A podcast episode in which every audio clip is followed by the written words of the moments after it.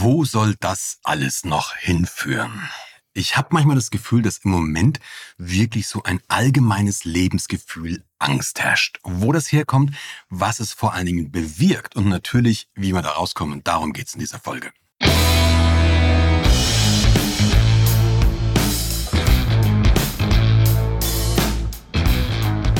Guten Tag, meine Damen und Herren, hier spricht Ihr Kapitän. Herzlich willkommen zu Remove Before Flight, deinem CEO-Podcast. Und du weißt es natürlich, dieser Podcast ist nicht nur für CEOs da, sondern für alle Menschen, die sich für Themen wie Verantwortung, wie Management, Führung, Kommunikation und so ein Zeug interessieren. Ja, Lebensgefühl Angst habe ich dieses Ding genannt. Ähm, wo soll das noch hinführen? Wenn du dich im Moment umschaust, ich weiß nicht, ob es dir dann so geht wie mir, ich habe tatsächlich das Gefühl, wenn ich wirklich mal nur diese, die, die Nachrichten mir anschaue oder das auch, was mir Menschen erzählen, wenn ich dann Außerirdischer wäre und nicht auf dieser Welt leben würde, würde ich sagen, hey, ich schaue, dass ich so schnell wie möglich in mein Raumschiff komme und hier verschwinde, weil das ist nur noch eine Frage von Minuten.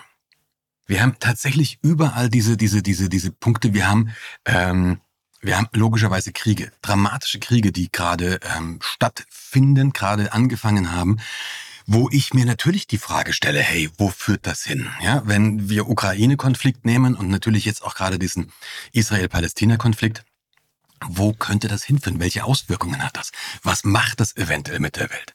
Wir können auf die ganze Covid-Geschichte gehen, ja, wenn, wo wir uns wirklich, wo eine eine Horrormeldung die andere abgelöst hat, egal ob die denn eingetreten sind oder nicht, aber das, was wir nach wie vor merken, ist, dass Menschen wesentlich zurückhaltender sind, zum Beispiel, wenn es um Live-Events geht. Also Konzertveranstalter berichten mir, dass sie sich durchaus schwerer tun, nach wie vor Tickets zu verkaufen, weil es offensichtlich ganz viele Menschen gibt, die immer noch in so einer starken Angst auch vor Ansteckung leben. Naja, und dann haben wir als letztes nur noch, noch unsere letzte Generation, die ja nun jeden Tag verkünden, dass es einfach eigentlich nur eine Frage von wenigen Wochen sei oder wenigen Monaten sei, ähm, bis ein unwiderruflicher Zustand eingetreten ist und wir am Ende des Tages alle sterben werden. Da machen sie auch kein Hehl draus. Sie sagen ja auch, sie stehen da darauf, weil sonst eben wirklich Menschen sich gegenseitig umbringen werden. Hm, Du kannst dem jetzt zustimmen oder nicht. Das ist mir eigentlich egal. Ich versuche meine eigene Meinung dazu ein bisschen hinterm Berg zu halten. Das, was für mich relevanter ist, sind die Prinzipien, die dahinter stecken. Und da habe ich ein großes Problem. Nochmal gar nicht unbedingt mit der letzten Generation, sondern mit diesem Prinzip Angst habe ich ein großes Problem. Wie entsteht's? Schauen wir uns das erste Mal an. Also wie kommt's überhaupt dazu, dass wir von diesen Horrormeldungen umgeben sind? Wie kommt's da, da, dazu, dass wir, wenn du dir die Nachrichten anschaust, dass wir wirklich das Gefühl haben, es wird tatsächlich alles schlimmer, es geht alles den Berg runter. Und wir haben mehr Kriminalität, wir haben mehr davon, wir haben mehr da davon, wir haben mehr davon.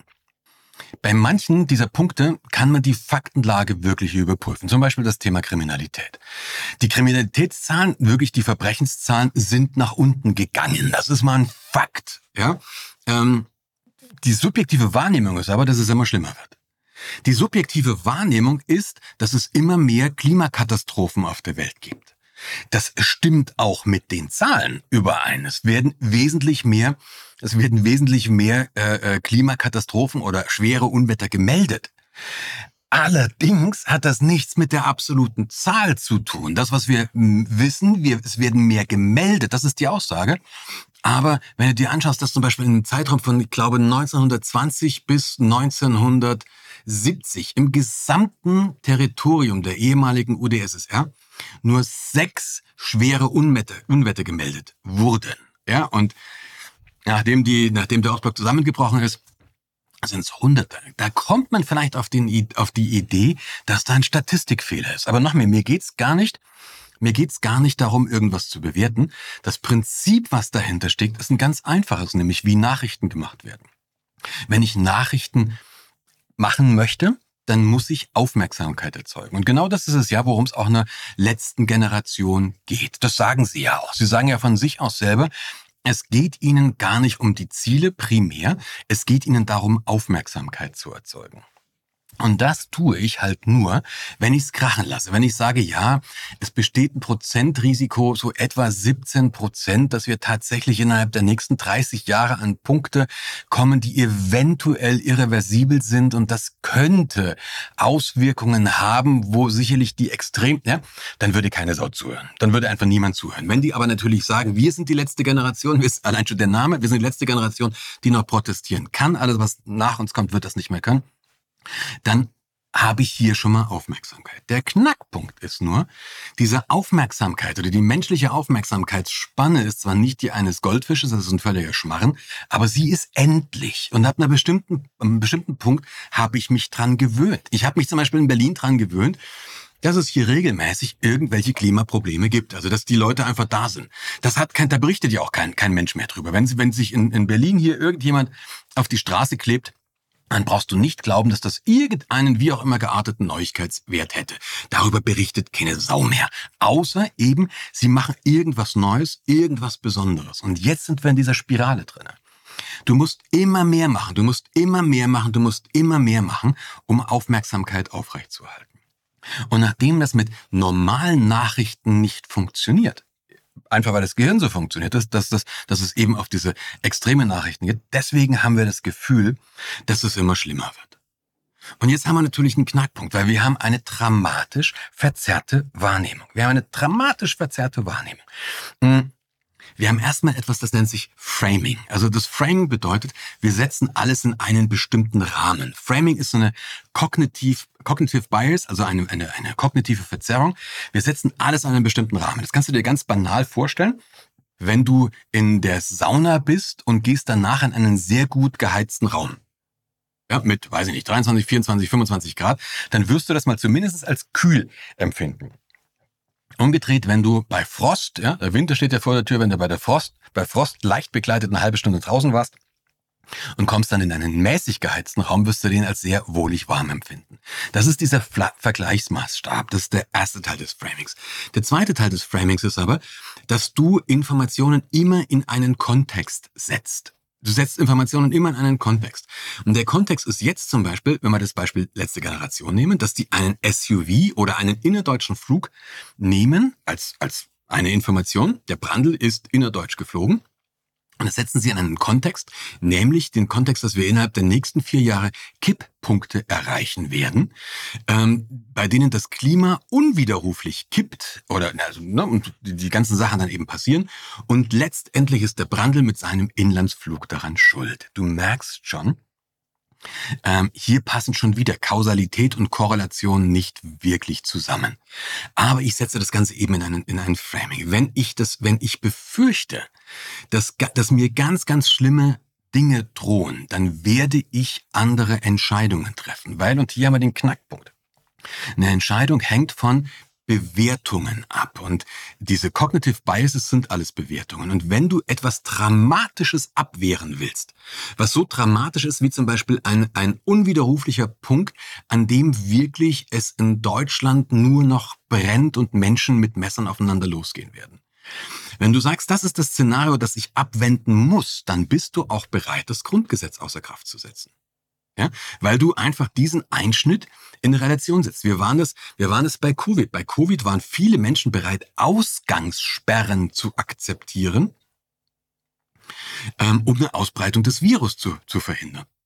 Dass das, dass das rein logisch eine Ausgangssperre ab 22 Uhr, was soll der Scheiß? Also seid mal nicht böse, ja. Einen Tag über gehen wir beim Edeka einkaufen, ja, ähm, oder und fahren mit der S-Bahn am besten und abends machen wir eine Ausgangssperre ab 22 Uhr. Das ist Sorry, also ähm, dass die Logik muss mir jemand erklären. Aber wenn ich es in den Kontext setze mit diesem dramatischen Ding, was ich vermeiden will, dann gibt es eben sehr, sehr viele Menschen, die sagen, okay, das macht Sinn. Also das erste Problem mit dieser Angst ist, dass wir ein Negativ-Framing haben, was uns zu falschen Entscheidungen bringen wird.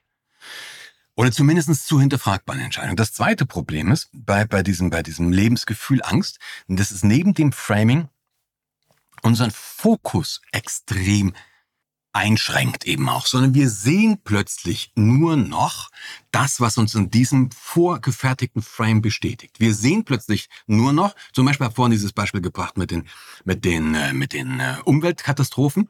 Wir sehen, dass die Zahl steigt, aber wir kommen gar nicht auf den Gedanken, die statistische Herleitung mal zu hinterfragen. Also zu sagen, stimmt die Aussage dieser Zahl eigentlich? Und die ist ja nicht ganz unwesentlich. Ja?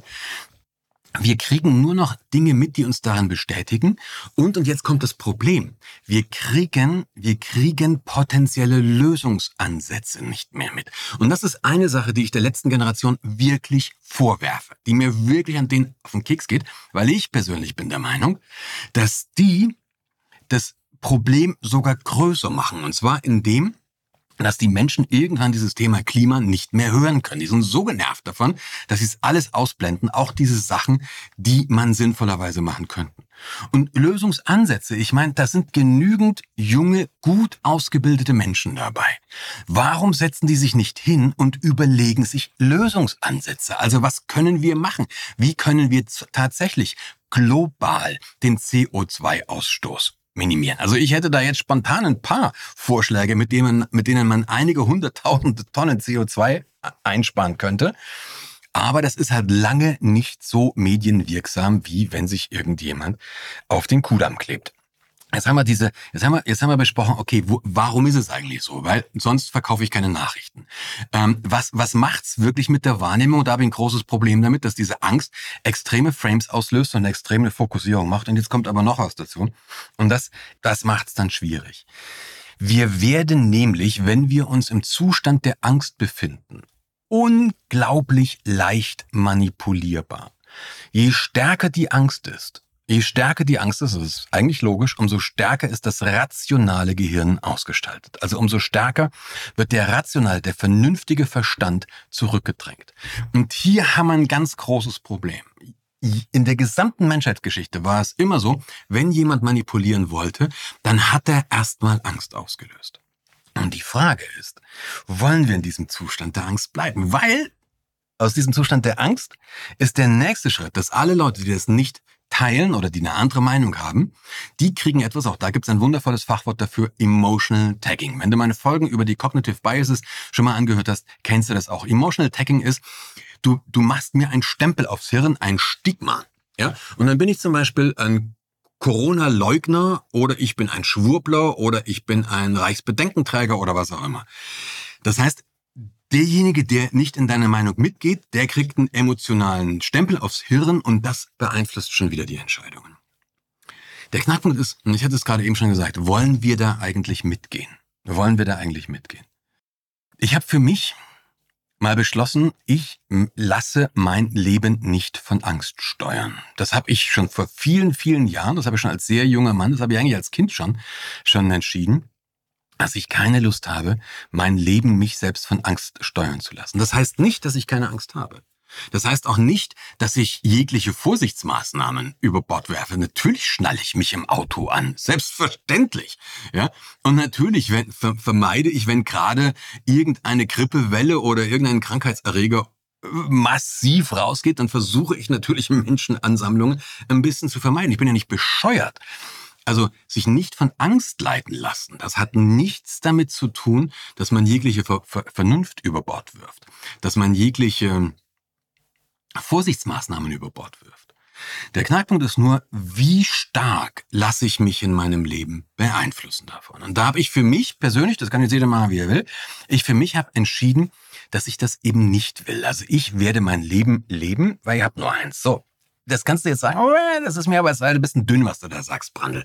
Ähm, weil das wäre mir zu einfach. Gibt es vielleicht irgendein Tool und du ahnst es selbstverständlich. Du kennst vielleicht von mir dieses Vier-Konzept. Ich habe da schon mal eine Podcast-Folge dazu gemacht. Es gibt auch ein Video dazu. Ähm, das Vier-Konzept, das englische Wort für Angst, ja, passt wundervoll zusammen, ist, dass du im Prinzip Situationen oder auch potenzielle Entscheidungen nach ganz einfachen Kriterien bewerten kannst und dass du das wie so, eine, wie so ein Raster hast, wie so eine Checkliste, die du abarbeiten kannst. Das vier, logischerweise, sind vier Buchstaben und jeder Buchstabe steht für etwas. Das F von vier steht für Fakten. Also wenn du in einer Situation bist, was sind wirklich die belastbaren Fakten? Da kannst du Covid nehmen, da kannst du die, den Klimawandel nehmen, da kannst du nehmen, was du willst. Da kannst du auch ne, ne, die Frage stellen, okay, ähm, war das Auto, was ich mir gerade habe, wirklich zu, was ich mir gerade gekauft habe, wirklich zu teuer? Völlig egal. Du überlegst dir, was sind die echten Fakten? Also was sind die belastbaren Fakten? Wenn ich das erklären will, mache ich das in Vorträgen häufig, dass ich dann so das Beispiel von so einem virtuellen Vortrag gebe. Ich habe ja sehr, sehr viele virtuelle Vorträge gehalten in den letzten Jahren. Und egal welches System du dann nimmst, Zoom, Teams oder was auch immer, ähm, du hast irgendwo eine kleine Zahl stehen. Und diese Zahl zeigt an, wie viele Menschen eingeloggt sind. Zum Beispiel, ich halte einen Vortrag, das unten 482. Das sagt mir an, dass 482 Menschen gerade eingeloggt sind. Das ist ein Fakt. Damit käme ich auch vor Gericht durch. Wenn der Richter dann sagen würde, woher willst du das wissen, dann laden wir die Login-Dateien runter und dann kann ich das vorlegen und sagen, hier, schau an, na, ist ein Fakt, der ist beleg- und beweisbar. Damit komme ich vor Gericht durch. Viele meiner Kollegen und Kolleginnen würden jetzt aber nach so einer Veranstaltung sagen, ich habe vorhin einen Vortrag gehalten, virtuell, da haben mir 482 Menschen zugehört. Und das ist kein Fakt. Die Zahl stimmt zwar immer noch, aber das ist kein Fakt mehr, sondern es ist eine Annahme. Du hast mal wieder die Korrelation und Kausalität, verwechseln wir da mal wieder. Ja, aber es ist eine Annahme. Wenn ich, wenn ich einen Vortrag halte und ich habe 482 Menschen eingeloggt, ich habe keine Ahnung, ob die mir alle zugehört haben oder zuhören. Die Hälfte der Leute hat die Kamera noch nicht mal. Da weiß ich nicht mal, ob die vorm Monitor sitzen oder ob die gerade mit dem Hund Gassi sind oder was die eigentlich gerade machen. Das ist also eine Annahme. Jetzt haben wir das Problem, wir müssen Entscheidungen treffen, die auf Annahmen basieren. Das ist so. Als Covid losging zum Beispiel, dann wusste keiner, was passiert. Da mussten wir Annahmen treffen und da gehe ich natürlich, und das ist auch sehr, sehr sinnvoll, erstmal von einem Negativszenario aus. Ja, das ist einfach so. Ähm, der Knackpunkt ist nur, wie stark lasse ich mich von diesen Annahmen dauerhaft beeinflussen und wie real sehe ich, als wie real sehe ich die an? Das Problem ist, wenn wir anfangen, Annahmen mit Fakten zu verwechseln. Das ist das große Problem. Und es gibt eine ganz einfache Checkfrage, wie, wie, du für dich klarkriegen kannst, ist es eine Annahme oder ist es ein Fakt? Und die Checkfrage, die lautet ganz einfach, würdest du ein Jahresgehalt wetten, dass du recht hast? Würdest du ein Jahresgehalt wetten? Wenn du jetzt sagst, auf jeden Fall, hier ist die Kohle, ich bin mir absolut sicher. Okay, dann wissen wir immer noch nicht hundertprozentig, ob es ein Fakt wirklich ist, aber der ist auf jeden Fall bei dir sehr, sehr manifest.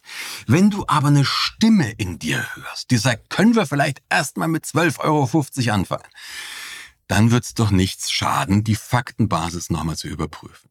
Und das bei ganz, ganz, ganz, ganz vielen Sachen, bei ganz, ganz vielen Sachen, die wir so auch in Diskussionen, auch gerade in den allgemeinen Diskussionen als Fakten ausgeben, auch über die ganzen großen Probleme, ja, die wir so berserkermäßig darstellen. Wie viel würdest du wetten, dass es wahr ist? Bei ganz vielen Videos, die im, im Internet kursieren. Wie viel würdest du wetten, dass es kein Fake ist? Ich habe zum Beispiel heute äh, Morgen ein Video gesehen von einer jungen Frau, die sich unglaublich tränenreich darüber beschwert, ähm, dass man ihr als ersten Job, einen Job mit 36.000 Euro Jahresgehalt, 30 Tagen Urlaub und einem Obstkorb im Büro angeboten hat und sie ähm, das, wenn du das Video anschaust, da kommen mir die Halsschlagader. Aber die erste Frage mal, ist das überhaupt echt oder ist es schlicht und einfach ein Fake? Ich habe mir jetzt nicht die Mühe gemacht, das zu überprüfen. Und bloß der Fakt, dass du noch mehr ähnliche Videos von der jungen Dame siehst, könnte sein, dass es das tendenziell eher bestätigt, dass es ein Fake ist. Ich weiß es nicht. Aber ist es wirklich ein Fakt oder ist es eine Annahme? Und das E steht für Emotionen. Also was sind die Emotionen, die zwischen Fakt und Annahme waren? Was sind die Emotionen, die zwischen Fakt und Annahme waren? Das, du machst, du triffst völlig unterschiedliche Entscheidungen. Ob du zum Beispiel Lebensgefühl Angst, ob du von panischer Angst getrieben wird, wirst oder ob du gerade frisch verliebt bist. Ja? Wenn du gerade frisch verliebt bist, wenn du gerade richtig frisch verliebt bist, ist es meistens sehr, sehr schwer, massive Angst zu haben. Du triffst unterschiedliche Entscheidungen. Das R steht für Reassessment. Reassessment, je dynamischer eine Situation ist und je, je äh, mehr Annahmen in so eine Situation einfließen, umso mehr und umso stärker musst du deine Entscheidung reassessen. Also wirklich überprüfen, nachschauen, stimmt das eigentlich?